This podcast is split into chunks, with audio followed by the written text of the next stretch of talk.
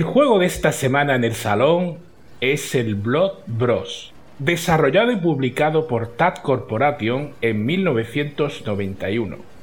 Compañía que quizá te suene por haber hecho también el Toki y el Cabal. De hecho, el nombre inicial del proyecto fue Cabal 2 in West. Que Blood Bros es un juego que puede definirse en pocas palabras se demuestra si vemos lo que han dicho de él algunos de los miembros de nuestro salón en este inicio de 2022. Roberto, ostras, qué mítico. John Shepard, un juego de verdad. Kurok, no recordaba que era tan mitiquísimo este juego. Raúl Pacman, por fin joder. Laertes, y tiene retroachievement. Y seguro que tú tienes algún comentario más de algún miembro del salón. ¿A que sí? Sí, sí. Yo tengo uno. Y además muy largo. Tengo el de. Para contrarrestar, ¿no? El de, nuestro compañero Dan, que siempre nos manda aquí la historia del juego, ¿no? Para que sepamos de qué va. Así que procedo a, leerlo. Eh, voy a tener que beber agua después de leer todo esto, ¿eh? Blood Bros. Joy Joe, a ver, no, Joe, Joe y Chaska son dos hermanos separados al nacer y entregados por el rey a las dos grandes etnias dominantes de la región. Su objetivo era que aprendieran sus culturas y costumbres y en un futuro poder unificar el país, sumido en una interminable guerra civil. 35 años después, Joe es un hombre reconocido y respetado por su conducta intachable y su defensa de la ley. Y Chaska, primogénito en lenguaje nativo, se ha convertido en un venerado jefe tribal de los Sioux, su tribu adoptiva. Por desgracia, tras un golpe de estado, un forajido llamado Big Bad John ha asesinado al rey, haciéndose con el poder y sometiendo al país bajo el mandato de terror de una implacable dictadura y un gran ejército de criminales de todo pelaje. Unidos por la sangre, la sed de justicia y el honor, estos dos hermanos lucharán hasta su último aliento para honrar a su pueblo y recuperar los cinco territorios controlados por el dictador y sus infames esbirros. ¿Podrán Joe y Chaska ajusticiar al villano, vengar a su padre y unificar el país? Solo tú podrás ayudarles a decidir el destino de un país entero, a través de cinco fases plagadas de desafíos donde, les donde te espera el impostor. Y ahora sí que voy a beber agua de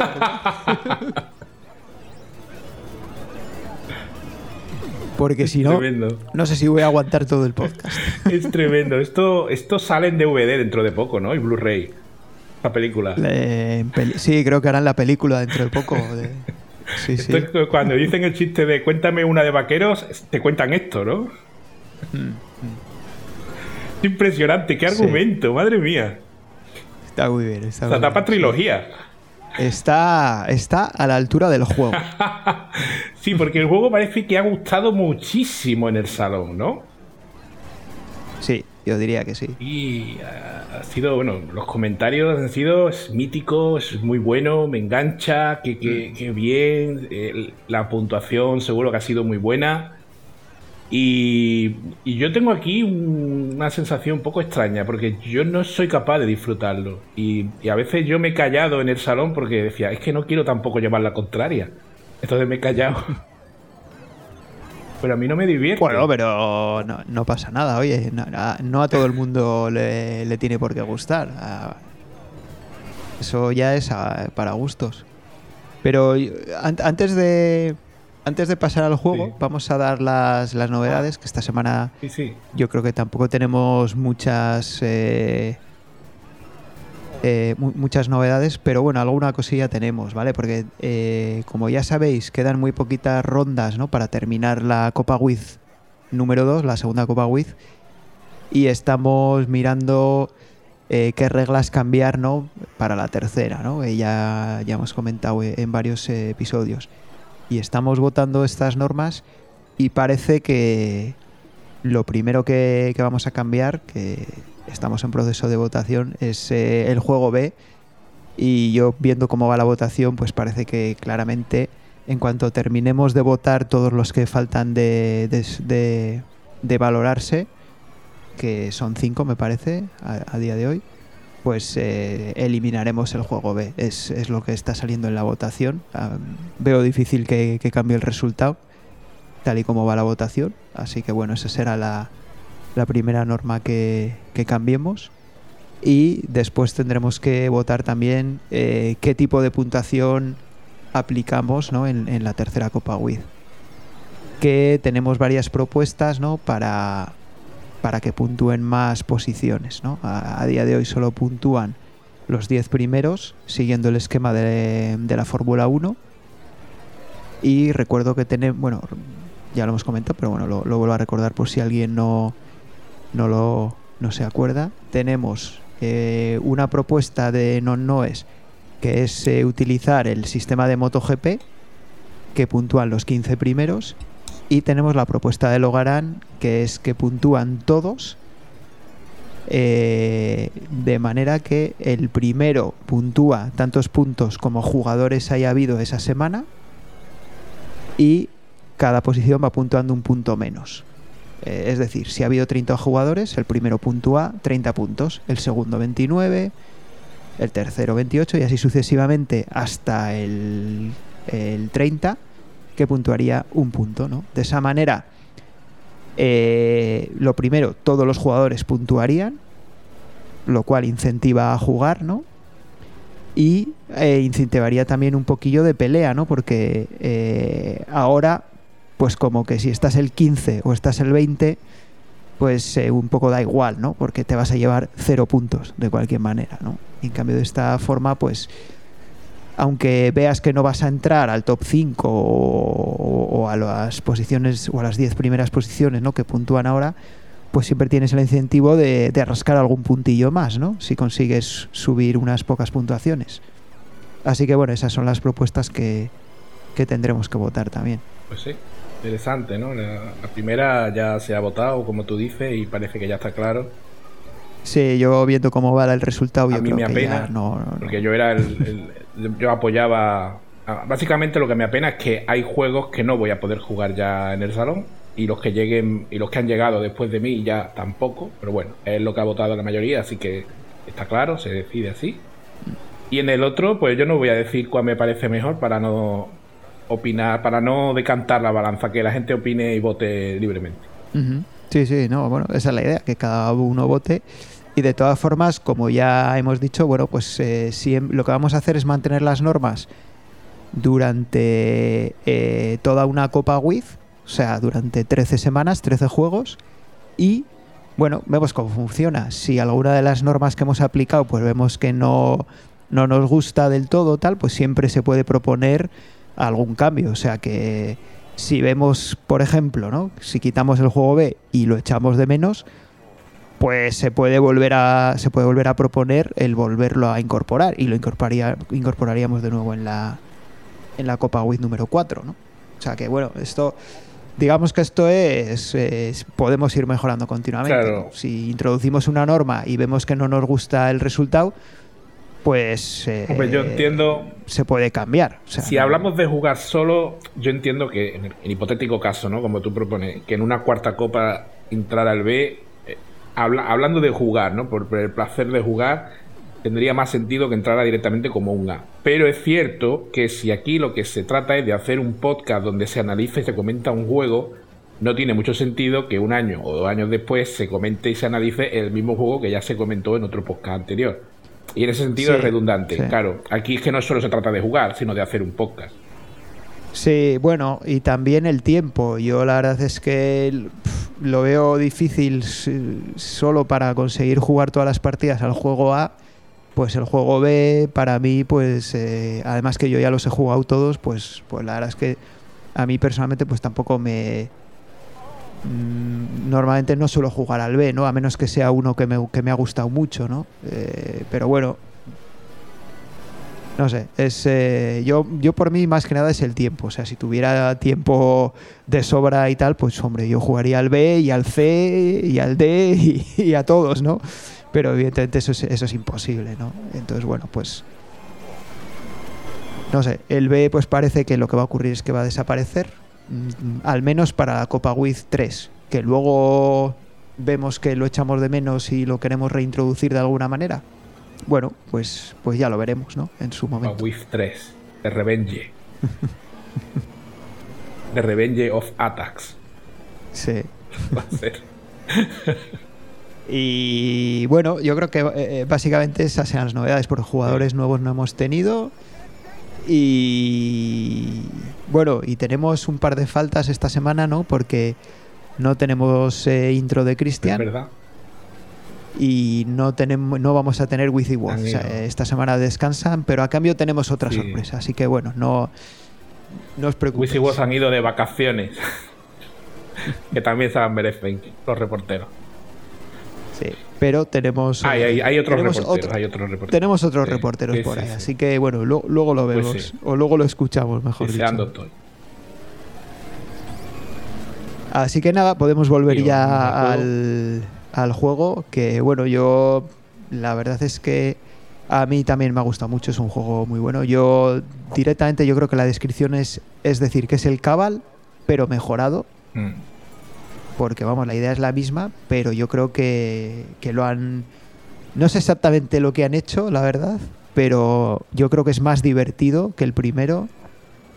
Y, no sé, a mí, a mí la verdad me ha gustado mucho. Te, ofrece también la posibilidad de, no sé, de seguir varias eh, estrategias, ¿no? De, depende cómo tú prefieras jugar. Eh, sobre todo yo diría que dos principalmente, ¿no? Una la de ir muy seguro la, a, avanzar y, arriesgar lo mínimo posible.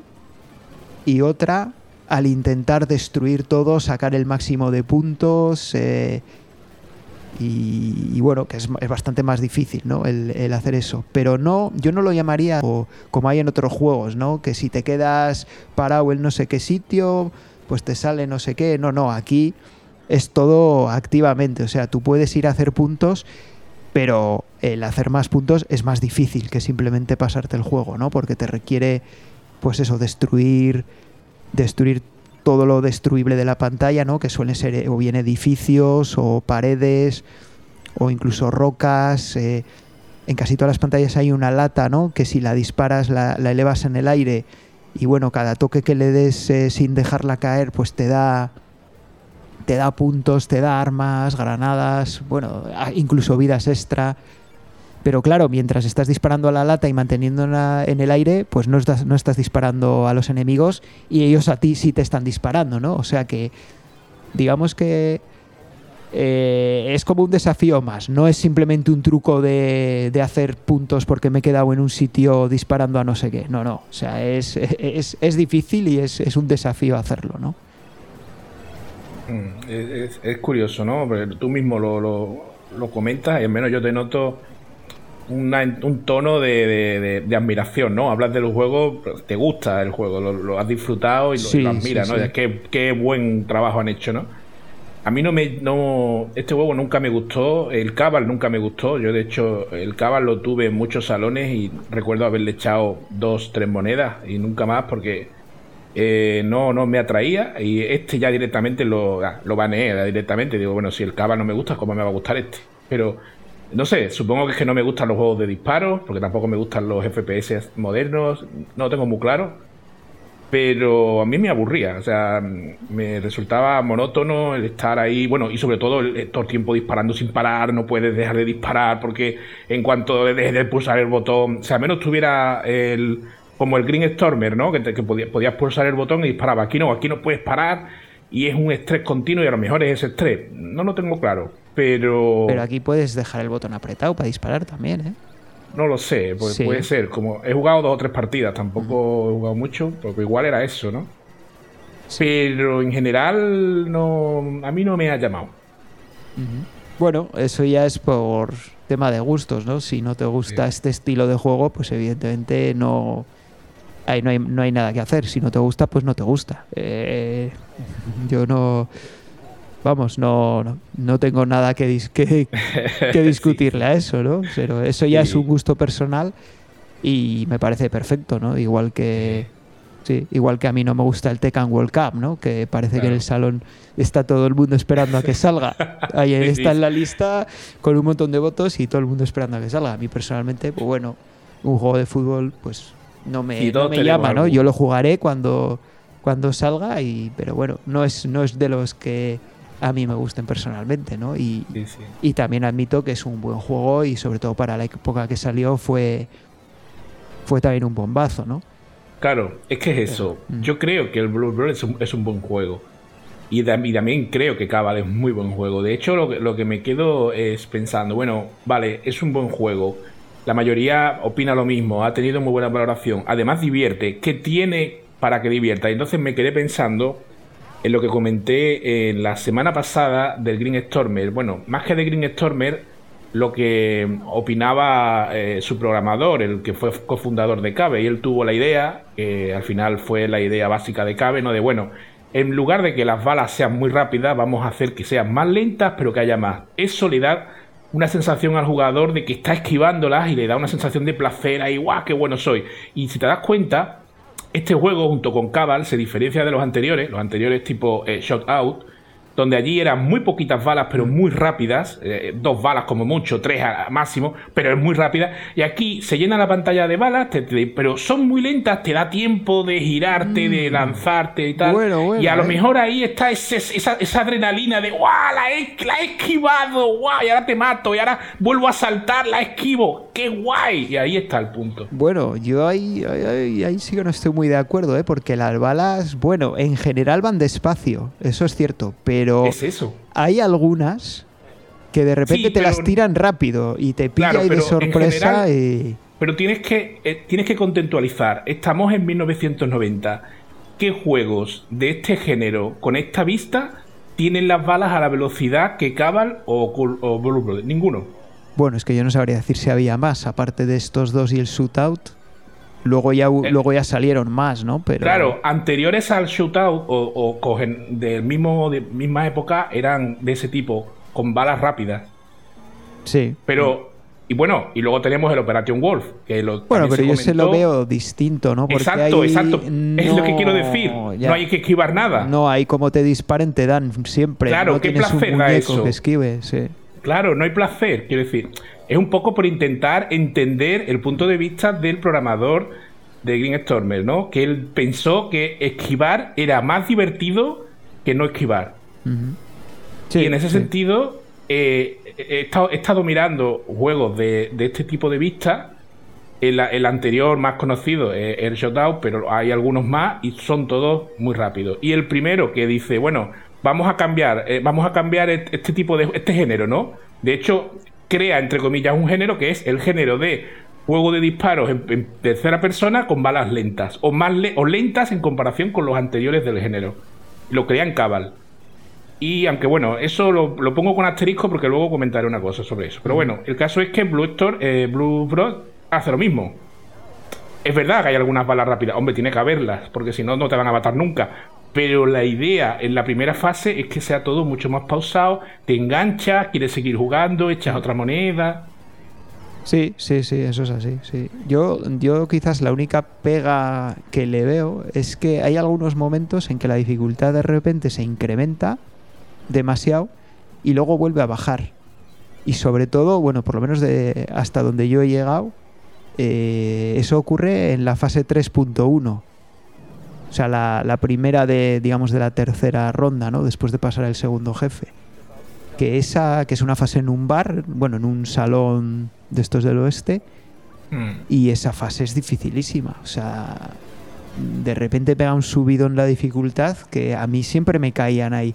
Hasta ahí llegaba bien, normalmente o bien no me habían matado ninguna vida o quizás me habían matado una por mala suerte, ¿no? Pero siempre llegaba con bastantes vidas. Joder, y en esa pantalla siempre o casi siempre me caían dos o tres vidas incluso. O sea, no, no era... Mm. Y luego a partir de ahí ya volvía a ser, digamos, una dificultad un poquito más eh, aceptable, ¿no? No sé si, no sé cuál era. no entiendo muy bien la razón de que justo esa pantalla fuera más difícil, ¿no? Debería haber sido un poquito más progresivo, ¿no? Sí, que cada, sea, cada pantalla sea más difícil, pero un poco progresivo, ¿no? Y es un poco raro, ¿no? Eso, que, que esa pantalla de repente se convierta tan en tan difícil. No sé. Quizá planificaron que ahí tenían que acabar los cinco duros y ya luego había que continuar. No, porque en realidad, una vez que ya lo has. lo tienes bastante dominado, llegar a esa pantalla era bastante fácil. Y ya digo que llegas con. llegas prácticamente con todas las vidas a esa pantalla. Entonces, tampoco se te acaban los cinco duros ahí. Lo, sí que pierdes unas cuantas vidas. No sé, bueno. Curioso, curioso sí, curioso. Pero bueno,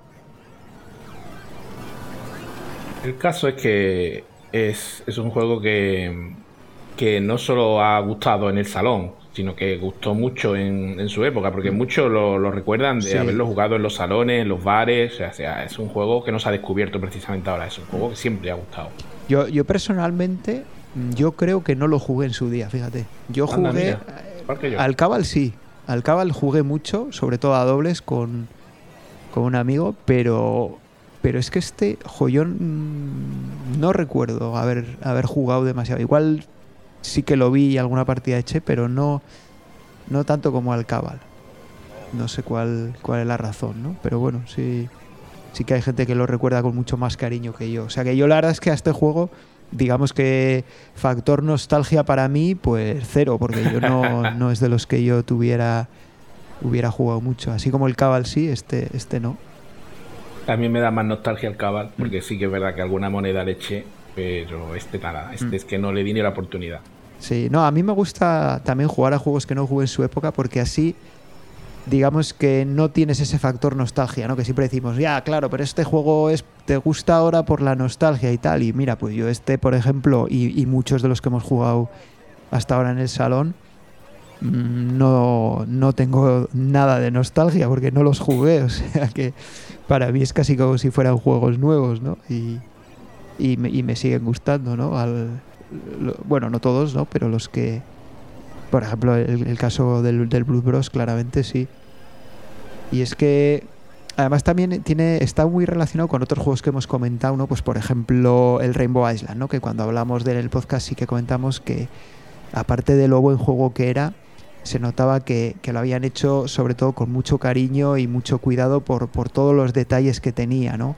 Y yo creo que este Blood Bros eh, está también en ese nivel, ¿no? Porque el nivel de detalles que tiene de de, de cosas que, que, en realidad no, pues podrían perfectamente no estar y el juego sería el mismo, ¿no? Como pues como ese que sale duchándose, bueno, o, en, en, una bañera, ¿no? Si destrozas un edificio, o los cerdos estos que te dan armas, o no sé, es que un, montón de detallitos que, pues eso, que se nota que, lo hicieron con mucho cariño y dijeron, joder, vamos a, vamos a aprovechar al máximo la capacidad que tenemos ¿no? de, las, de la máquina y vamos a meterle todo lo que podamos, ¿no? Todo cosillas que, pues eso, que, te, que al final pues te dan más puntos o te dan más armas, ¿no? Y, y, que bueno, que, que perfectamente podrían no estar, ¿no? Y el juego sería casi el mismo, ¿no? Y... Curioso, estaba pensando como los, análisis que estamos haciendo del juego. Me he preparado el podcast de hoy y he dado con una, un análisis de la época, cómo se analizaba este juego en la época. Y si ahora eh, lo comentaremos si quiere. El caso es que se comentan muchas de las muchas cosas que nosotros ni siquiera hemos nombrado. O sea, cosas que ellos valoran, que se valoraban en los 90, nosotros no valorábamos y nosotros comentamos cosas que no se comentan ni se mencionan en el análisis de la época. Es curioso. ¿eh? Sí, pues igual, no sé, yo no he visto el análisis a qué te refieres, pero igual es tema de gráficos y tal, que a nosotros, pues claro, hoy en día los gráficos evidentemente no tenemos casi nada que decir, pues porque ya están superadísimos, ¿no? Hoy en día tenemos 3Ds y, y millones de colores y millones de polígonos y yo qué sé qué más, y realidad virtual, ¿no? Y claro, evidentemente comparas eso con, con unos gráficos del año 91 de planos, ¿no? Píxeles y dices, pues bueno, evidentemente, pues esto hoy en día está superado, ¿no? no quizás, eh, Bueno, el, caso es que me he tomado la molestia de traducirlo, es de una revista extranjera, porque en España, como sabéis, no se analizaban juegos de recreativa. ¿Te parece que lea el, el análisis que hicieron? Sí, sí. Vale, pues vamos a ello. Es una revista de julio de 1991.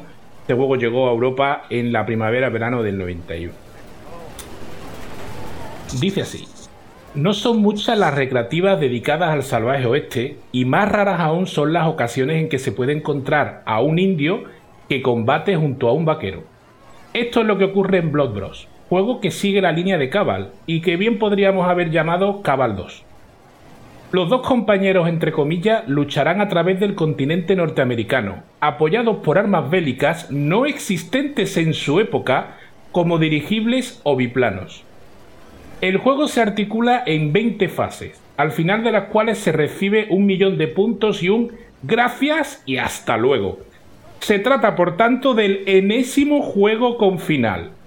Para pasar cada fase se requiere acabar con un determinado número de enemigos, de manera que se complete la línea que existe en la zona baja de la pantalla y cuya longitud depende de la fase y el nivel de dificultad seleccionado en el juego.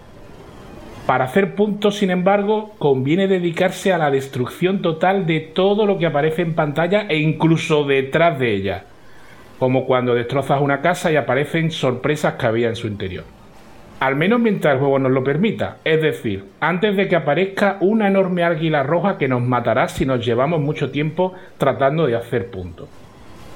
Esto es así porque nuestros héroes poseen una limitada movilidad pudiéndose mover solo a través de una línea horizontal fija. ¿Recordáis Space Invader? Pues eso. Aunque por fortuna pueden esquivar disparos enemigos con elegantes cabriolas que los hacen invulnerables en el momento en el que las realizan. No es un juego muy difícil, y a eso hay que sumar que existe la posibilidad de continuar la partida, aunque por fortuna la puntuación se reinicia a cero. Por último, tendremos también la posibilidad de tirar bombas a los enemigos e incluso de disparar a las balas más lentas. Y eso sí, acordaros de recoger los iconos de puntos, de armas y hasta de la vida extra antes de que desaparezcan. Puntuación 71. Ahí está. Bueno, hay cosillas que sí que hemos comentado, ¿no? Y otras como, que no. como lo de la destrucción de todo lo que puedas, ¿no? Y- pero sí, sí. Eh, ellos le ven como más defectos, ¿no? Como que no Sí. te puedes mover o... Space Invader. Como Es un Space Space, Invader. Invader más bonito. Curioso, ¿eh? No habíamos caído, pero, pero sí. bueno, hombre, si te pones así, pues todos son un Space Invader. Todos los que sean de disparar, pues casi son un Space Invaders, ¿no? Pero bueno, no, no sé, un poco... No sé, la veo un poco exagerada, ¿no? Está... Y más, y más para ese año, no sé. No, no... No te lo esperabas. El que comprara la revista, joder, pero este no es un juego yo ni de coña. Vaya mierda. No, no, pero muy interesante, muy interesante ver el- la opinión de, de aquella época, sí. Sí, donde, donde además se da a entender que los juegos con final eran como una. Una. casi una falla, ¿no? Un, un error, ¿no? o una, Bueno. una novedad que ya estaban hartos de ella, ¿no? Claro, lo que pasa es que veníamos quizás de una época en la que los arcades eran de vueltas, ¿no? Que eh, acababas Claro. y volvías a empezar más difícil. Que al final era casi como que tuviera final, porque normalmente en la segunda vuelta se, se ponía a un nivel de dificultad Sí, sí. imposible. O sea que para el caso era casi lo mismo. Joder, pero aún así, aún así, llegar a ese final eh, te lleva un buen rato, ¿eh? No es... eh, no sé, no... Le vamos a dar una paliza a este hombre, a este paso. Yo de hecho Y- y- no he llegado al final. El- No, mira, el claro. Cabal, el Cabal sí, nunca me lo terminé en su día, pero cuando lo jugamos eh, de juego A, eh, sí, sí que lo, lo terminé por primera vez en mi vida. Mira. Estuve ahí de, de pelea con Diego, pero nada, Diego es imposible ganarle y me, me machacó. Se lo terminó él también con más puntos que yo. o sea que... Pero no, este, este he sido incapaz de, de llegar al final. Me quedé en la 4-1. O sea que todavía me quedaban unas cuantas pantallas, ¿no? Porque son. Oye, ¿y lo de la época? Lo de que aparecen armas bélicas como los Sí, biplanos, sí, sí, que sí. eso no cuadra con la época en la que te quieren vender el juego. Eso sí. Curioso. Sí, sí, tiene elementos ahí anacrónicos. Porque Nadie lo ha dicho. Sí, porque bueno. verdad. Porque yo creo que nos da igual. eh, a ver, esto es un juego, no es un, no es un libro de historia, ¿no? No sé, es un juego. eh, Lo que te importa es que sea divertido. Y si te salen ahí unos biplanos y unos y unos cepelines, pues, pues perfectamente. no sé. vale todo, como si viene la nave de Star Wars ahí lanzando misiles. Si te pones así, pues tampoco, tampoco tienes disparos infinitos en, en la pistola, ¿no? Y tienes ahí, no sé. Y las pistolas tampoco tienen un alcance como tienen en el juego, ¿no? Que das a no sé a cuánta distancia llegan. O sea, bueno, en fin. Pero, joder, son detalles que no le importan a nadie, ¿no? Bueno, al analista sí, es que los analistas tú sabes cómo son. Joder, sí, ya igual dice, no, es que el indio no es un Sius porque los Sius llevan las plumas de otra forma, ¿no? Yo qué sé, vamos. Yo qué sé, se puso el, monóculo para No tiene la más mínima importancia, eso, vamos. bueno, ¿te parece si antes de conectar con los reporteros te comento algunas anécdotas del juego, son pocas en este caso, no tiene tanta historia como el Green Storm. Sí. Bueno, la primera, que no la ha dicho nadie en el salón, y me entiendo que si no la ha dicho nadie es porque nadie la ha intentado. Se ha hablado todo el tiempo de que en la primera fase, dándole a la lata, te dan una vida extra. Sí, sí, sí. Y que en las demás no. Bueno, yo no sé si en las demás no. Yo lo que sí sé es que en la primera lo he podido hacer pero ya en otra pantalla es imposible porque como te dediques a disparar a la data te, matan. yo sí, yo sí he escuchado, he, leído que eh, a partir de la 1.2 o 1.3 ya no te dan vida. Mm. Yo creo que hay un poco de trampa por los ramadores, porque en la 4.1, expresamente en la 4.1, vuelven a darte una vida si lo vuelves a intentar. en la única en la que En la 4.1. Ah, pues mira, no lo sabía y desde luego aunque lo hubiera sabido, me parece que en la 4-1, mm, no sé, hay que ser un, no sé, hay que estar yo creo que al nivel de Diego igual para poder sacar la vida extra en la 4-1. Porque en la 1 sí que te dejan un...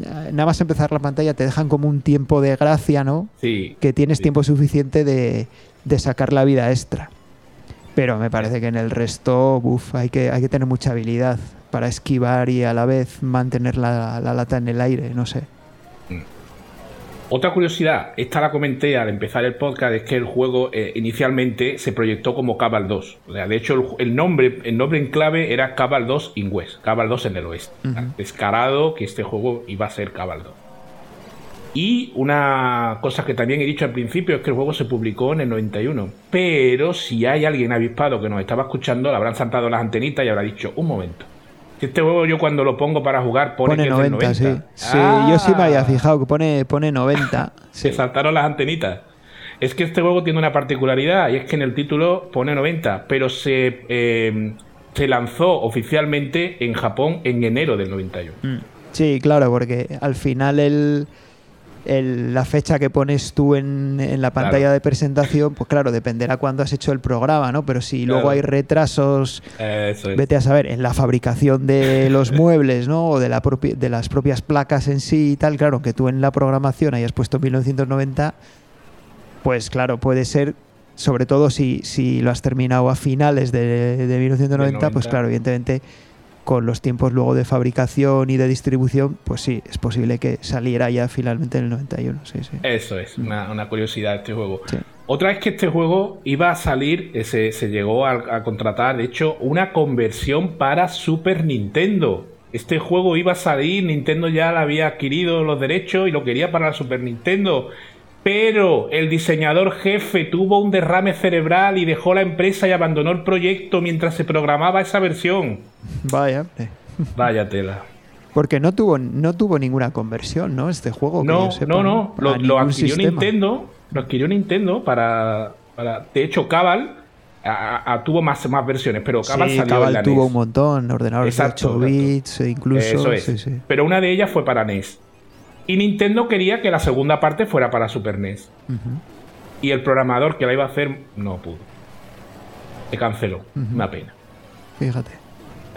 y otra cosa curiosa es que eh, se comenta, como yo decía antes, ¿no? que este género nace en Cabal en el 88, porque hasta eh, si alguien tiene el tiempo y las ganas de buscar, como yo he hecho, verá que es verdad que juegos anteriores son de disparos mucho más rápidos, ¿no? Y entonces eh, en Cabal dan con la clave y oh, hagamos que las balas sean algo más lentas y crean un género nuevo que es el género Cabal, que se, luego se imita en esta segunda parte, en el NAN 75 de SNK, bueno, hay muchos más. Sí, luego hay unos cuantos, sí. Pero hay aquí una mm, curiosidad y es que este juego sale eh, Cabal en julio del 88. Pero un mes antes, Konami publicó Devastators, que yo no sé si tú lo conoces.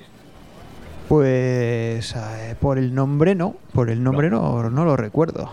Vale, pues Devastator, y esto es también un poco curioso, porque a mí Devastator me encanta, lo jugué de pequeño, me encantaba, y aborrecía Cabal, pero me encantaba Devastator, y, igual lo hago publicidad para que lo, proponga la gente, porque Devastator es Cabal, pero en tres dimensiones. O sea, vas avanzando hacia adelante. Es el mismo juego. Las balas también mm, se llena todo de balas, van igual lenta, la puedes esquivar. pero en lugar de estar recordando a uno. El, el Seabots, no sé si te suena. No, no, no, nada que ver. no. Esto, además, el protagonista es Rambo, prácticamente. No se llama Rambo por derechos de imagen, pero es como si fuera Rambo. Está con la cinta en el pelo, la melena, camiseta de tiranta. Es Rambo con una metralleta. Pero a diferencia de Cabal o el que estás quieto en la pantalla y tienes el escenario estático, en este juego tú vas avanzando y según avanzas en tres dimensiones hacia adelante, como si fuera un juego de un juego de, de tres dimensiones tipo Zelda Mario, ¿no? Zelda 64 me refiero, Mario 64, vas hacia adelante y te van saliendo enemigos y tú vas con la metralleta. El caso es que este juego es de un mes antes que Cabal. Entonces ahí está la cosa. Este juego no es Cabal y no es exactamente, pero sí que tiene la misma idea de, vale, pongamos a los enemigos de frente y cárgatelos a todos. Y además le añade en 3D. Curioso, ¿eh? Y nada, lo último, Will Guns de Super Nintendo. Ese sí te sonará. No, no, porque yo no tuve, yo no tuve nunca consolas, yo siempre tuve ah, ordenador. Pues Entonces no juegos de consola me suenan los que haya podido jugar ahora a día de hoy, pero en su día no pues muy no, no tuve nada. Si al final existiera un salón recreativo doméstico, este juego sería uno de los candidatos a jugarse, porque Wilgan es la continuación simbólica o espiritual de Blood Bros es del oeste, son dos, pues uno, en este caso no es un indio y un, vaquero, es un vaquero y una mujer, los dos disparando ahí a lo loco, exactamente igual, unos gráficos preciosos, tal, mucha y el programador, el diseñador, declaró oficialmente que Blood Bros. y Dynamity Duke fueron sus eh, influencias naturales para hacer este juego, que mucha gente lo recuerda con cariño como el primo hermano, digamos, o la versión de Blood Bros. en Super Nintendo, que no se llegó a hacer, pero mira, hicieron esta. Y nada más, si quieres, vamos a los reporteros. Yo quería comentar una cosa también, que es una. se comentó también en el salón, y es que cuando te matan todas las vidas. Eh, de tu cadáver, ¿no? Que se queda ahí en el suelo, te aparecen un dos eh, dos ítems, ¿no? Te aparece el arma más gorda, la metralleta esa gorda y una vida extra.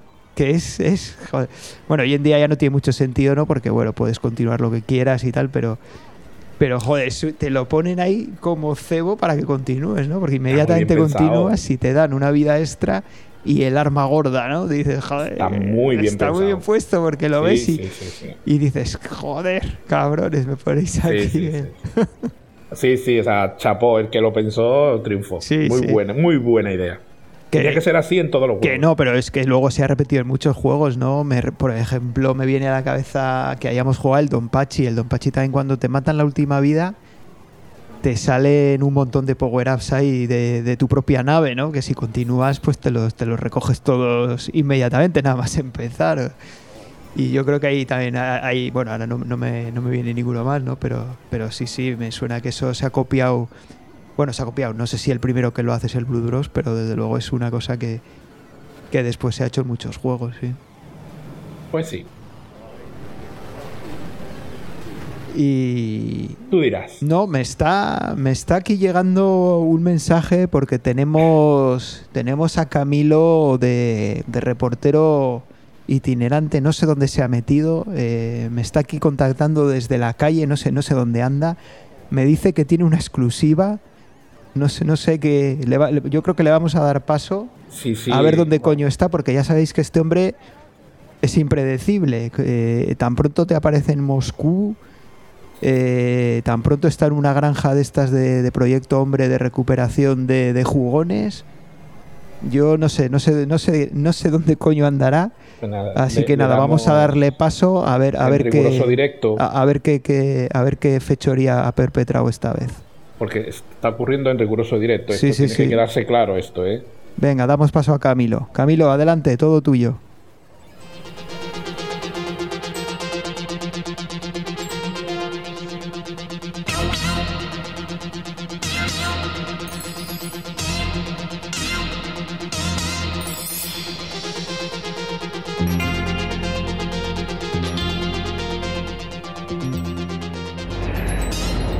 Gracias Laertes y Retrocid. Hoy el arcade de la semana ha salido a la calle para realizar su nueva entrevista en este ciclo que hacemos llamar entrevistas con gente que nunca saludarías en la calle. Así que en este momento nos estamos acercando a un salón de recreativos que después de muchos años ha vuelto a abrir sus puertas para recibir a un sinfín de gente de edades ya avanzadas principalmente y que vienen a disfrutar y a recrearse con esos gratos recuerdos de su niñez o de su infancia. Así que nos encontraremos con Mariano y le realizaremos una entrevista que espero que sea del agrado de los oyentes del Arcade de la Semana. Allá vamos.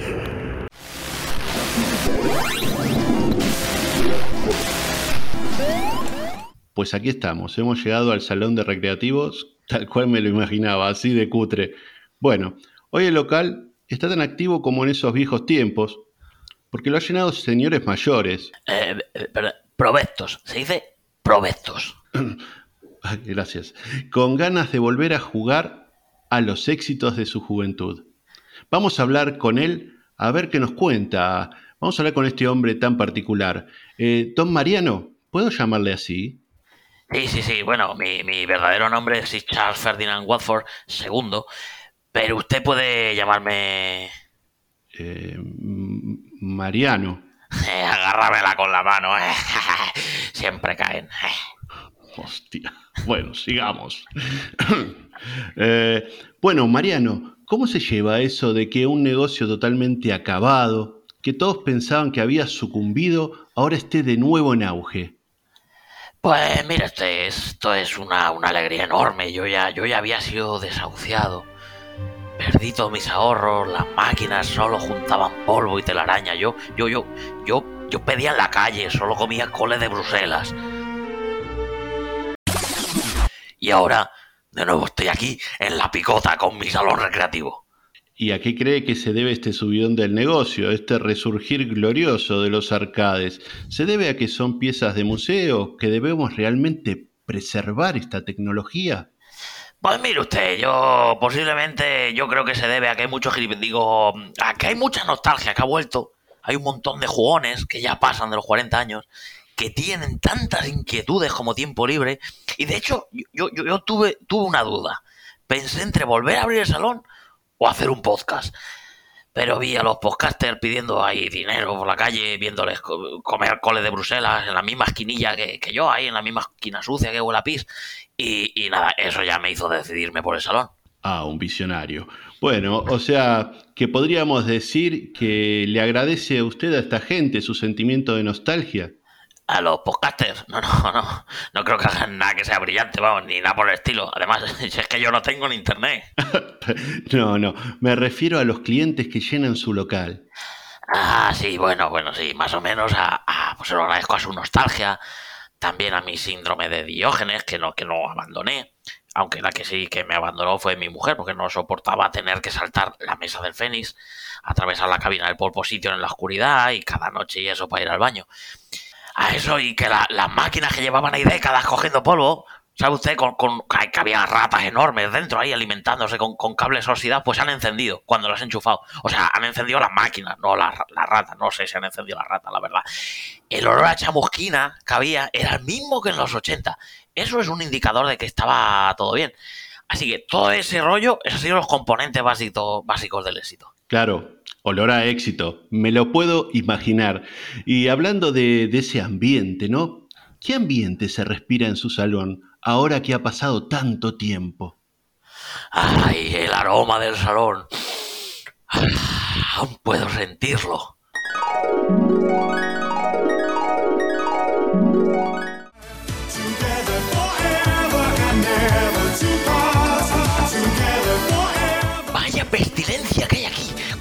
Cómo, cómo cuesta respirar?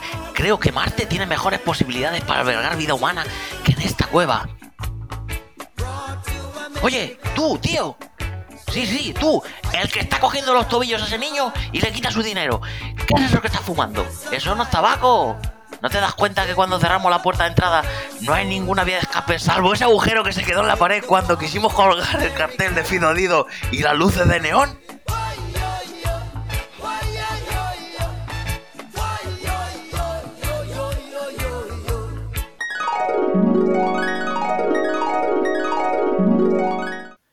¡Ay! El ambiente pasado, cómo se extraña. El actual, mire usted, no, no se compara. Bueno, básicamente el olor a humo de tabaco ha sido sustituido por el olor corporal de, los cuarentones. Nada que unos difusores de olor a rosas de un euro no pueda tapar. Pues hablemos de las máquinas. ¿Se han actualizado o siguen usando las mismas? Pues mire usted, las mismas más o menos. Alguna estaba ya un poco pocha y esa ha ido a Wallapop. Y con eso, que me saqué el dinero, pues me compré un montón de coles. ¿Sabe lo que es Wallapop, no? el punto limpio de nuestros días. claro que sí. La verdad que lo he visitado, tengo que decirlo. Ah, muy bien. Usted un hombre de mundo.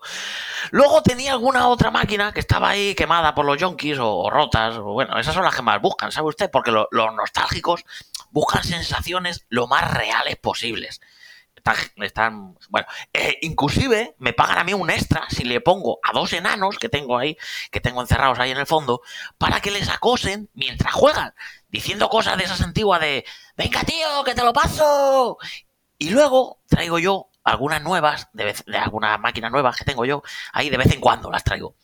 Y bueno, antes venían a ofrecérmelas un par de tíos ahí calisténicos que tenían una, una frondosa calvicie y yo qué sé, son, son como comerciales de alguna empresa de, internet o algo así. Me dijeron algo de, de, ADSL o yo qué sé. Y, ahora solo viene uno de ellos cada semana. Eso sí, viene acompañado de, tíos raros. Viene uno con un tensiómetro ahí colgado del brazo, otro que siempre quiere hacer un podcast de cualquier cosa que se le ocurre. Y viene hasta con un uruguayo que reniega su, de su nacionalidad. O sea que casi nunca coinciden de una semana a la otra. Pues vaya gentuza. Bueno, perdón. Eh, ¿Y cree que este éxito durará mucho tiempo? Es el resurgir de este mundo, ha vuelto para quedarse. Sí, hombre, sí, eso espero. Mire, usted, acabo de, pedir un crédito, ¿eh? Para comprarme un jacuzzi, porque dijeron que es, que es muy bueno para... Eh, perdón, este, eh, esta noticia, ¿para qué público va, va dirigida? Creo que para todas las edades. Ah, vale, pues era un jacuzzi para pa, pa, forúnculos, ¿sí? ¿Eh? Para forúnculos. Bien, claro. Para forúnculos, es tratamiento novedoso que, que, he escuchado yo. Un jacuzzi, entre otras cosas, y claro, es que eso, verá usted, eso no se paga, no se paga solo, ¿me entiende usted? Claro que sí, me lo imagino. Mire, una curiosidad para nuestra audiencia. ¿La riñonera que lleva es la misma que tenía usted en los 80? Oh, sí, sí, sí. En los 80 dice, y en los 70, cuando era hippie, por supuesto. El material tóxico de, con el que está hecha es, perfecta para golpear sádicamente a esa gente indeseable que pedía cinco duros en el salón a mis inocentes clientes. Ya que esa asquerosa gentuza, no tengo claro que vuelvan a aparecer por aquí. Hipismo y lo, y, lo que es golpear a, drogatas parece incompatible. Pero, pero, un momento, disculpe un momento. ¡Me cago en la mano, parió! ¡Tú! ¡Vete para adentro que eres la atracción principal! Joder, y en toda la jeta. Discúlpeme usted. Es que ese, ese es el Anastasio, ¿sabe usted? Cuando abrí el local, después de dos décadas, pues ya estaba ahí, como en los 90, comiendo ahí cucarachas y arañas del suelo, igualito. menudo riñonerazo se ha comido. Bueno, ahora entiendo para qué servía. Sí, un símbolo de paz totalmente, esa, esa riñonera. Eh, hablando de la gentuza, ¿las gentuzas son los indeseables o los clientes habituales? Sí, digo, no, no, digo, ¿eh? No sé. Venga, siguiente pregunta. bueno, bueno. Bueno, ya para terminar, ¿qué le diría a las nuevas generaciones para que se unan también a este salón lleno de tipos mm, viejos y que el negocio pueda ver un futuro? Porque este, entre nosotros, esta gente es muy mayor, ¿no? Oh, ni que lo diga. Hay algunos que vienen directo de cobrar la pensión a gastarse el dinero. Le digo, hombre, pero guárdese usted algo para el desatín. Y nada, a los, a los, a los jóvenes, pues les diría que, que nada, que, que el dinero donde mejor está no es en sus bolsillos, sino es en el monedero de los muebles arcade. Y a cambio yo les ofrezco horas de diversión, que no van a encontrar ni en internet ni en esas cosas modernas de ahora.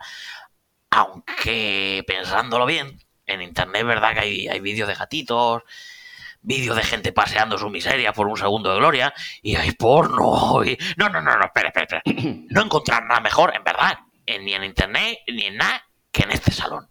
Van a tener aquí el Pac-Man, el Outrun, el Gosa Goblins, y aquí todos esos juegos les aguardan. Y si son valientes, hasta el Wiz y el Atax. Pues hasta aquí hemos llegado. Muchas gracias, don Mariano. La verdad que usted es un ícono. Es un tipo bastante raro, simpático, pero raro. Más bien simpático y oloroso, pero muy raro. Sí, sí. Me lo dicen mucho, ¿eh? Nada, gracias a usted. Y hasta aquí la entrevista a Mariano, dueño de un salón que lo mismo dura un año más que 20. Solo el tiempo lo dirá. Despedimos la conexión desde la puerta del salón, que tengo una moneda que me está pidiendo echar, a qué si no, sino al Luis. Hasta la próxima y nunca dejen de jugar. Y así, queridos oyentes del Arcade de la Semana, dejamos atrás la primera emisión de entrevistas con gente que nos saludarías en la calle. Sin más que agradecerle a Mariano por su tiempo, pidiéndole que su negocio siga siendo un gran éxito, que perdure a lo largo del tiempo para satisfacción de todos nosotros y también, por favor, que se duche. Un abrazo grande y volvemos a estudios queridos Laertes y Retrocil. Oiga, ¿esto cuándo sale? Cállese, tío Plasta. Eh, eh, es para avisar a mi cuñado. Pero que se calle.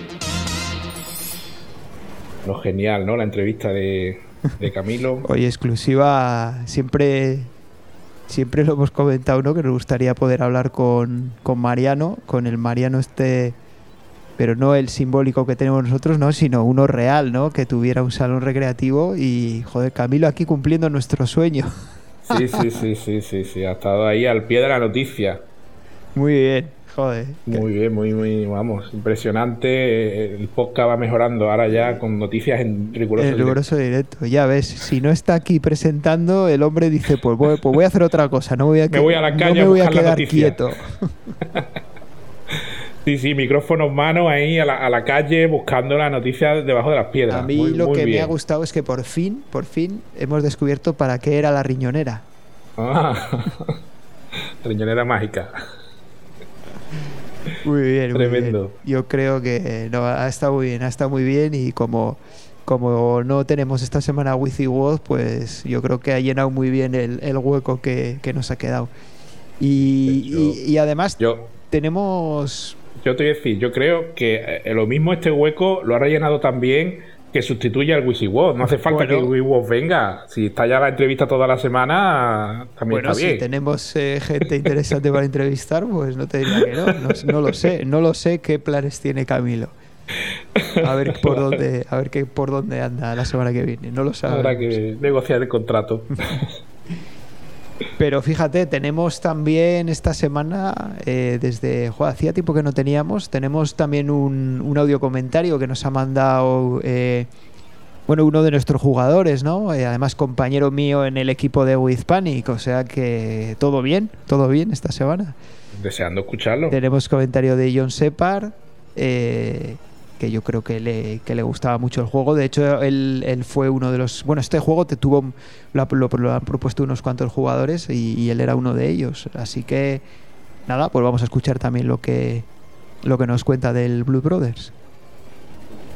Muy buenas compañeros del arcade de la semana.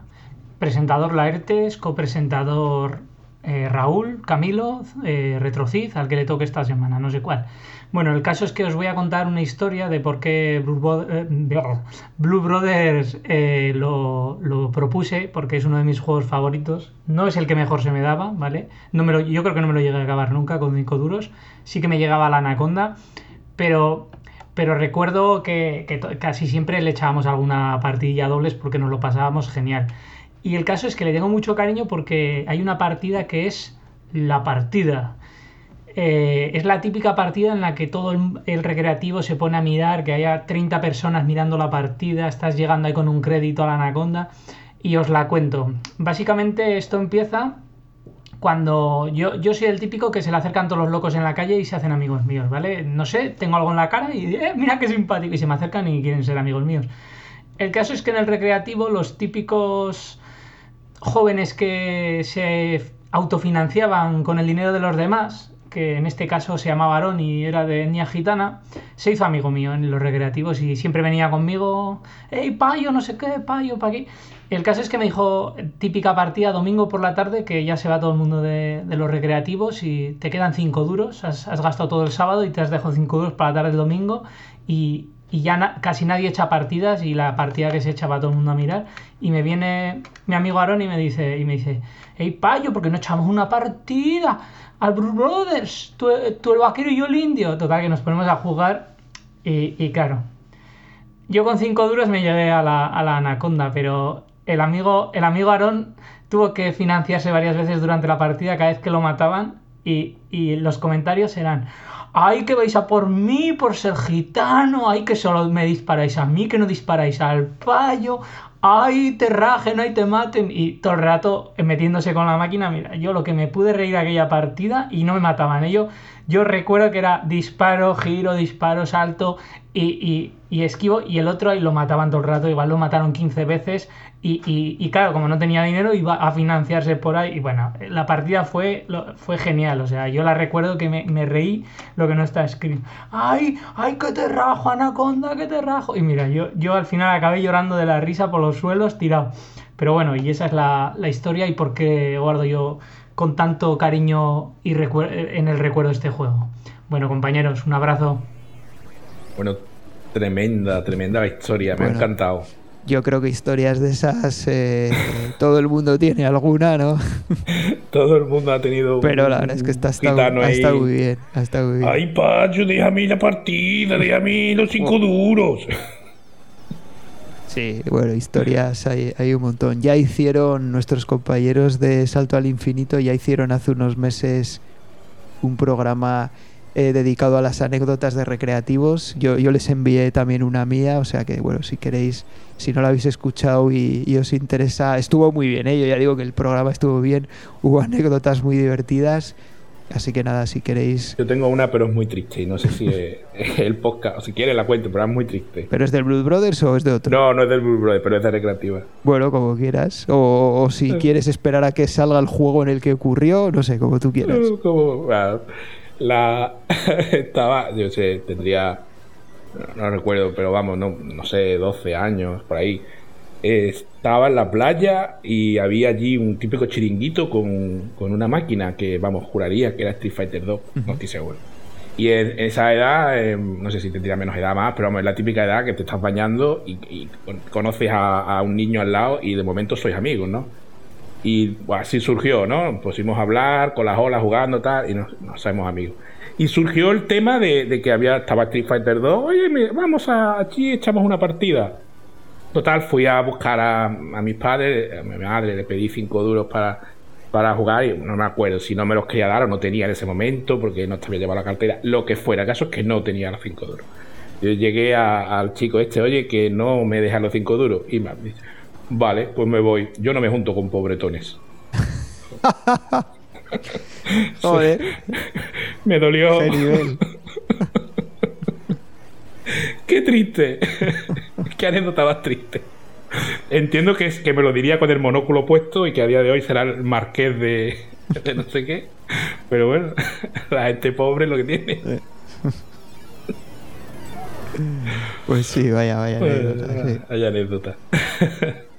Pues no sé, yo no sé si. Yo creo que ya, pues del, del Blue Brothers, eh, no sé, yo creo por mi parte poco más que comentar, ¿no? Como resumen, mm, yo diría que es un juego que mucha gente lo recuerda con cariño. Cuando lo hemos jugado ahora, en general ha gustado. Y, Y bueno, y, y hay gente que se ha llegado muy lejos, hay gente que ha llegado al final. eh, bueno, Mm. eh, yo creo que lo hemos exprimido bastante durante la semana pasada. Y ya solo quedaría el apartado de récords, pero eso si quieres cuando toque la parte de puntuaciones del salón o como Mm. tú veas. Sí, no, eh, vamos a hablar un poquillo del, del juego B, que en esta semana era el Simpsons. Que bueno, la verdad es que yo no he visto que nadie haya subido ninguna puntuación, así que nada, pues las puntuaciones las mismas que, que, que ya teníamos de cuando fue el juego A. Y bueno, ya lo que comentábamos, estos, estos juegos, pues ya, ya los comentamos en su día en, el ADLS, o sea que si, si todo aquel que no lo haya escuchado y quiera, quiera ver lo que ocurrió ¿no? con, con ese juego en su día, pues nada, puede que busquen el archivo de, de podcast de, de la Chus y ahí están todos los podcasts y, y bueno, puede, puede recuperar el de, el de los Simpsons. Pues sí. Y sí, yo creo que ya podemos pasar a tema de numeritos, ¿no? Que los numeritos nos gustan. Venga, pues Eh, venga, a ver. y- ¿cómo, ¿Cómo ha quedado? ¿Cómo ha quedado? Bueno, pues empezamos como siempre con con la valoración de los juegos. Que bueno, yo creo que la posición en la que ha quedado el, el Blood Bros, yo creo que no le va a sorprender a nadie. Yo me la juego y digo que segundo. Bueno, ahora lo vemos. Vamos a empezar por los Simpsons, para hacer así Ah, un vale, poquito vale. De, eh, de suspense, ¿no? Vale. Mira, los Simpsons ha sacado un 6,55 Está y se coloca en la posición 25. Eh, debajo del Aliens, que este sí que te gustaba a ti, ¿eh? Es un buen juego. Y por encima del Fénix. ¿Ves? El Alien, un juego que no lo pude jugar en su día y no lo pude votar, por ejemplo. Porque como se va a anular el B, pues ya. Bueno, pero este ya estaba votado, o sea que aunque hubiera salido de B, pues tiene ya votación, ¿no? Bueno, bueno. Bueno, decía, Bueno, pero decía salió de B, Camilo, ¿no? De Camilo juego era uno de los Camilo era uno de los fieles defensores de que se pudiera rebotar. Mm, Bueno, ya. Ya, esa, bueno, esa opción es un poco problemática, ¿no? Porque al final Ya. empiezas otra vez a rebotar, rebotar y no sé, al final nunca acabas, ¿no? Bueno, no sé. Claro, y rebota, rebota, en sí. tu culo explota. sea, lo, di- lo dice el refrán, por algo es. Sí, no sé, es una... No sé, yo no le veo tampoco una manera sencilla de hacer eso, ¿no? No sé, bueno, no sé, ya lo, lo podemos ir viendo, ¿no? Pero al final tenemos tantas cosas entre manos que... Pero bueno. Y Bueno, pues, el Brothers. El Brood Bros, pues... eh, eh, has acertado, has acertado. ¡Ah, lo sabía, has lo acertado, sabía! Has sacado un 7,9 y se coloca en segunda posición. O sea, de Ah, hecho, ojo, ¿eh? de hecho, desbanca de la segunda posición al Cabal, precisamente. Anda, mira. Tenemos en segunda posición al Blue Bros y en tercera posición al Cabal. Está claro que aquí gustan los juegos de disparos. Primera de posición, bueno, ya sabéis quién está, ¿no? Eh, desde que se colocó ahí, no hay quien le tosa el Mm. Tetris, o sea que... Pero mira, pues vamos a, vamos a ver dónde había quedado el shootout, porque ya que es de, digamos, de, de la familia, ¿no? De estos dos. Pues no, el shootout está muchísimo más abajo, está en la posición 51, Ah, pues mira, con un pobre. 5,5. Está claro que los disparos rápidos no atraen a la- no crean adrenalina, no, no hay cosilla. Bueno, a mí sí, a mí sí me gustó, ¿eh? A mí sí me gustó el... Es otro estilo de juego, como bien dices, pero a mí sí me gustó. ¿no? Tiene- Es- No sé. Pero bueno, pues nada, vamos a, vamos a pasar ya a las, a las puntuaciones de nuestros jugadores. Porque, bueno, primero decir que el juego lo, lo propusieron varios jugadores, en este caso, porque lo propusieron, eh, bueno, John Separ, como habíamos comentado, lo propuso Juanman, lo, propus- lo propuso David también, lo propuso Edu y lo propuso Colometa. O sea que sí, tenía, tenía mucho, mucho apoyo este juego. Una ¿no? legión de fans Sí, sí. de ahí detrás. Eh, así que nada, vamos a ver cómo, cómo quedó, ¿no? En, Sí. Hemos tenido eh, 30 jugadores y en la posición de necesita mejorar eh, tenemos a Carlos CCM que hizo 72.700 eh, puntos. Eso es la fase 1, como mucho. Bueno, hostia. Bueno, la fase 2, ¿no? Fase 2, fase 3 puede ser. Depende de lo que te entretengas en hacer puntos, ¿no? ¿Y los cinco primeros? Bueno, tenemos que decir cómo han quedado también los que lo propusieron. Ah, Lo- vale. Para que a ver si me No acuerdo de todos los que he dicho. Pues, a ver, Colometa eh, ha quedado en la posición número 15 con 277.040. Edu en la 16 con 279.450. Eh, Juanman, sorprendentemente, en la 11 con 450.370. Juanman, que como sabéis es nuestro primer clasificado, o sea que es muy raro que esté, esté tan abajo. Y me falta John Separ, ¿no? Si John Separ no está en la posición número 6 con 510.310. ¿Está bien? Sí. Y ya en el top 5, pues tenemos en quinta posición estoy yo mismo.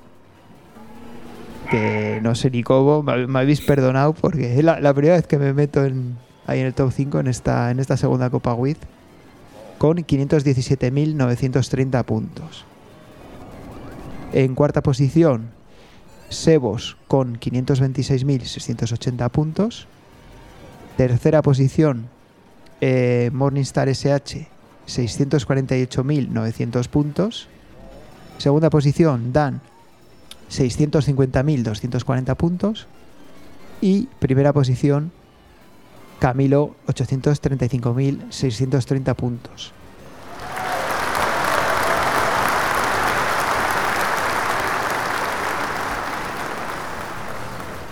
Aplausos ahí, el campeón. Camilo muy bien. Por lo que veo, nadie se acaba el juego. Yo pensaba que Camilo se lo había terminado, pero no, veo que no, porque al acabar un juego te dan un millón de puntos. Sí. Así que nadie tiene más de un millón de puntos, así que no, veo que no, nadie, nadie se lo ha acabado.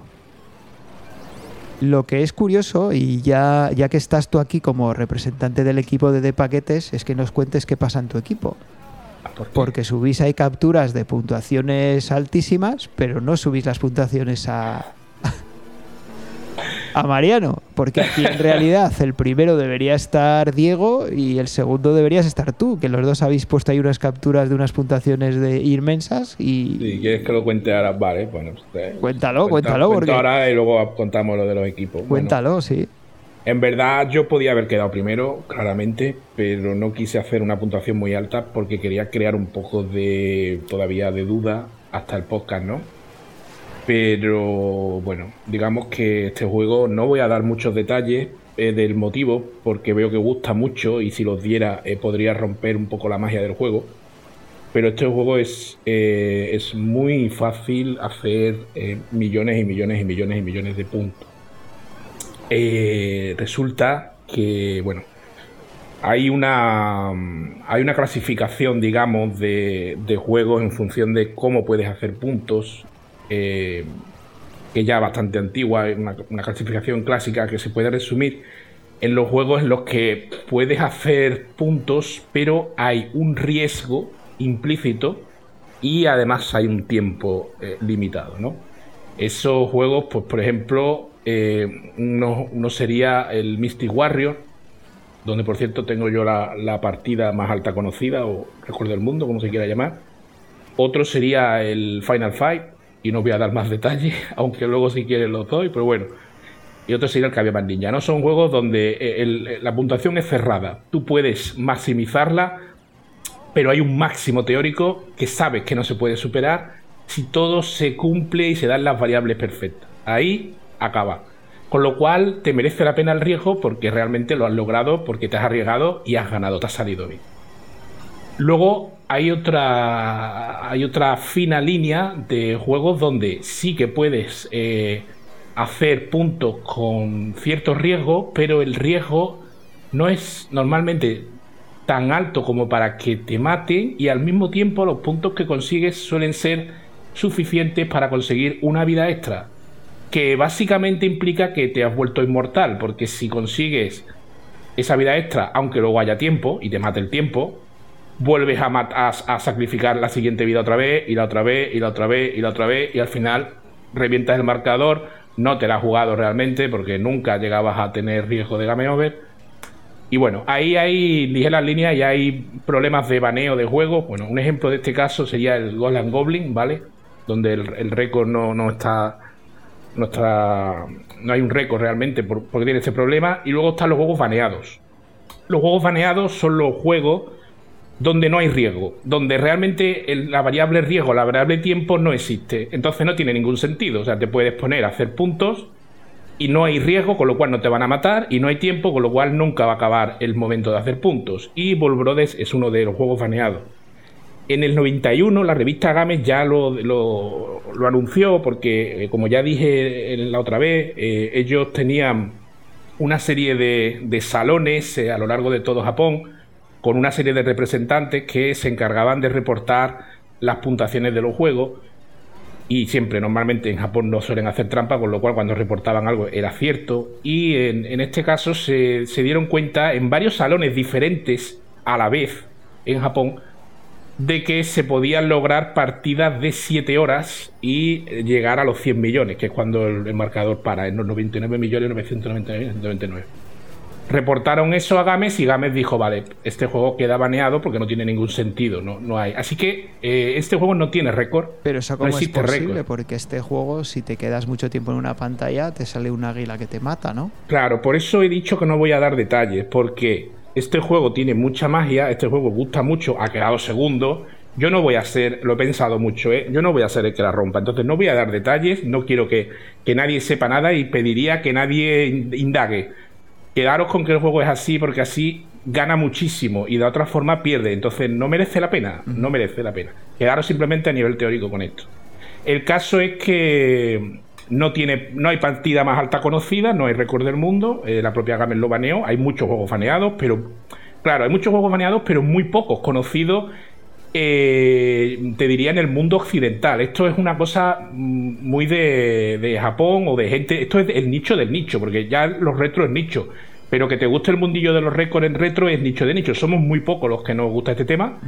Y en España, muy poquísima, poquísima gente conoce cuáles son los juegos baneados. Entonces, eh, a lo mejor tú dices, ah, este juego, qué guapo, este está baneado. Ni idea, no lo conoce nadie, ¿no? O por ejemplo, el, caso del Final Fight, que te he contado, estoy contando más de la cuenta. Hay posibilidad de maximizar los puntos, pero no sé hasta qué punto merece la pena, porque ya me he dado cuenta que nadie, parece, parece que nadie sabe nada, entonces digo, ¿merece la pena? Creo que no.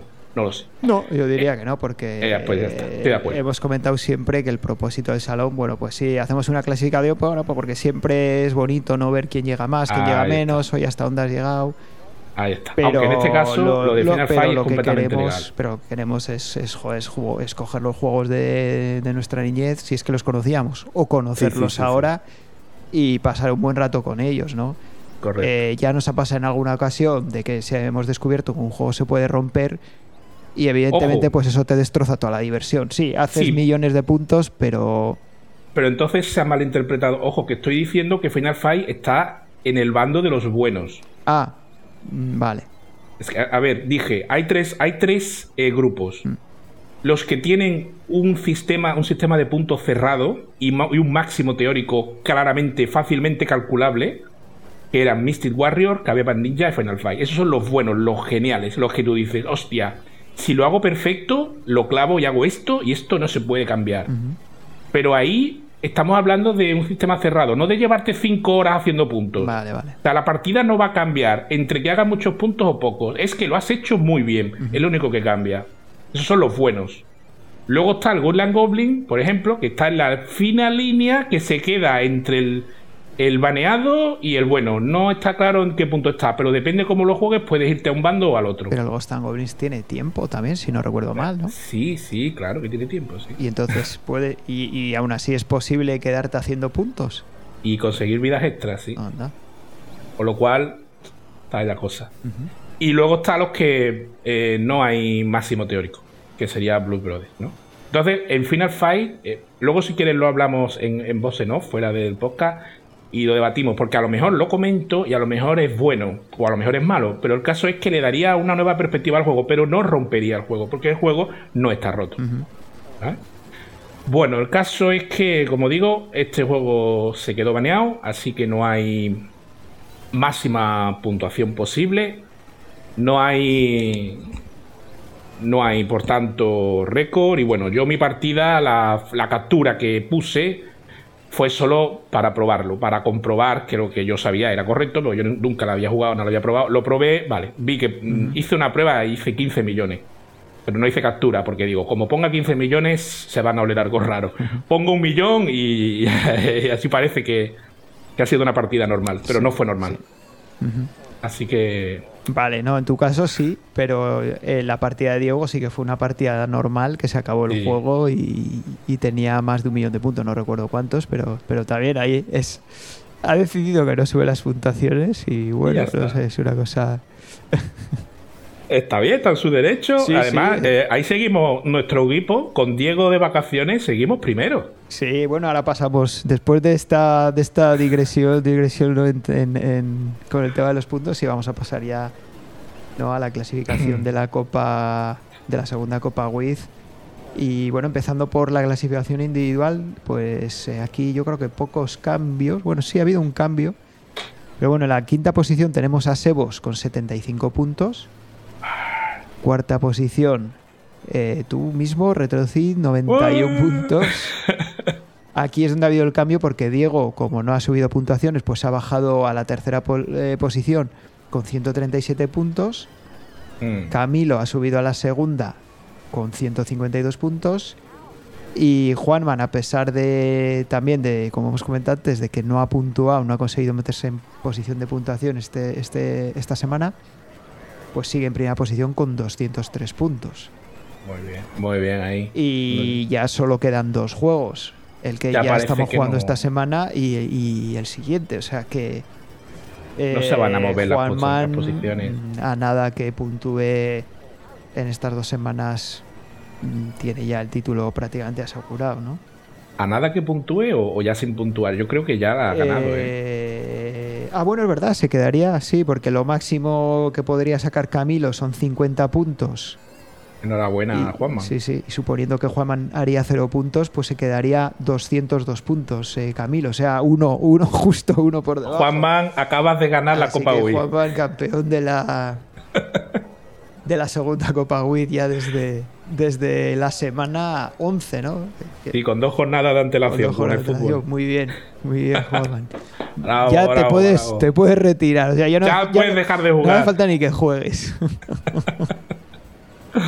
Qué bueno. Pues nada, yo lucharé ahí con. Yo creo que aguantaré en el top 5, así que lucharé para finalizar ahí. Y ya en cuanto a la clasificación por equipos, aquí también hemos tenido un cambio, porque, bueno, ahora, comentamos. Eh, en cuarta posición siguen Comando Quemando el Mando, con 228 puntos. En tercera posición, aquí es donde ha habido el cambio porque los manquíficos mm, han, han, caído una posición y se quedan en la tercera posición con 276 puntos. Un momento, un momento. Hace un momento he dicho, Juanman, te puedes parar. No, Juanman, no, no puedes descansar. no puedes porque tienes que ayudar al equipo. No vale solo la clasificación individual. Que Juanman es el, es el que es el cabeza de equipo de los banquíficos. Qué sufrimiento, Juanman. Coño, gana y no descansa. Qué pobre, pobrecito. Eh, y en segunda posición, pues estamos los With Panic, que, bueno, hemos tenido dos semanitas muy buenas. Y nos hemos puesto ahí en segunda posición con 291 eh, puntos. Y en primera posición siguen de paquetes con 322 eh, ahí los paquetes paquetonando ahí, buenos paquetones. Pero aquí sí que yo diría que las posiciones todavía pueden cambiar, ¿eh? que entre los equipos se reparten muchos puntos y yo creo que no está asegurada la primera plaza todavía de, paquetes. Cuidado. Sí, hay que, luchar, todavía hay que luchar para la clasificación por equipos, sí. Vamos a luchar ahí para acabar primero. Llevamos toda la temporada primero, sería muy injusto perderlo ahora, ¿eh? Cosas como son. Bueno, oye, está en vuestra mano. Y para ello, ¿a qué juego estamos jugando esta semana? Mmm, juegazo. Eh, juegazo también, el, además lo hemos mencionado antes, el Final, el Final Fight. Ahí estamos dándole. Sí. Así que nada, pasamos de, de los disparos a las hostias. Sí, es, es Bien un dadas, juego ¿eh? que da mucho que hablar, que seguro que va a gustar y que preveo que va a tener muy buena puntuación. Bueno, eso por descontado, porque yo creo que este juego fue, bueno, en su día fue un auténtico pelotazo. Eh, ¿Quién no ha jugado a este juego? Bueno, ya, ya hablaremos de él largo y tendido, ¿no? La semana que viene, pero bueno, ese, ese es el juego que le estamos dando. Y, Y yo estoy por decir una palabra. Voy a decir una palabra que tiene que ver con Final Fight. ¿La digo o no la digo? pues no lo Ya. sé. No lo sé. La voy a decir. No voy a dar más detalles. Y si alguien tiene dudas, que pregunte. La palabra mágica es alquimia. Alquimia. Ahí queda. Bueno, no sé. No, no sé a qué te refieres con eso, pero bueno. Ah, quien quiera que saberlo, que pregunte. Y de juego B tenemos uno que también cuando pasó por el salón en la vez anterior tuvo bastante controversia. También lo que ocurre es que luego vino el Wiz pocas semanas después y le quitó ya el protagonismo. Pero es el Great Gurianos, Oh, también conocido como Gladiator y también conocido en Japón con otro nombre del cual no me acuerdo. No sé si tú te acuerdas. No, yo de este juego, yo creo que es uno de esos juegos que uno pretende olvidar. Más que recordar. Pero bueno, ahí está, ahí está. Y, y hubo, fue muy, ya digo que fue muy controvertido cuando lo jugamos. Y así que si queréis ¿Por escuchar el ¿Por qué? podcast. ¿Controvertido por qué? Bueno, nada, el que, oye, si no lo sabes, escúchate el podcast de del Great Gurianos. Que fue, Vale, vale. te voy a decir hasta el número y todo, para que no te sea difícil buscarlo. El ADLS Bueno, 31 fue el del Great Gurianos. Pues nada, iré a escucharlo corriendo veloz porque de verdad no veo qué tiene este juego de raro para que. No lo veo, no, no entiendo por qué. De verdad. Es un juego como otro cualquiera. Bueno, pues nada, oye, yo, ah, pero antes de que te vayas a escucharlo, no sé si me tienes que dejar cinco duros o te los tengo que dejar yo a ti. No, no, Camilo, Camilo, justo antes de salir a la calle con el micrófono, me dijo: Toma cinco duros para dárselos a la ERTES, que te los va a pedir al final del podcast, que el podcast se ha hecho para que la ERTES pueda echar su partida cuando cinco duros. Venga, toma, pues voy a echar otra partida al Blood Bros a ver si, a ver si llego a lo- al, al millón de puntos ese que espera al final. adelante.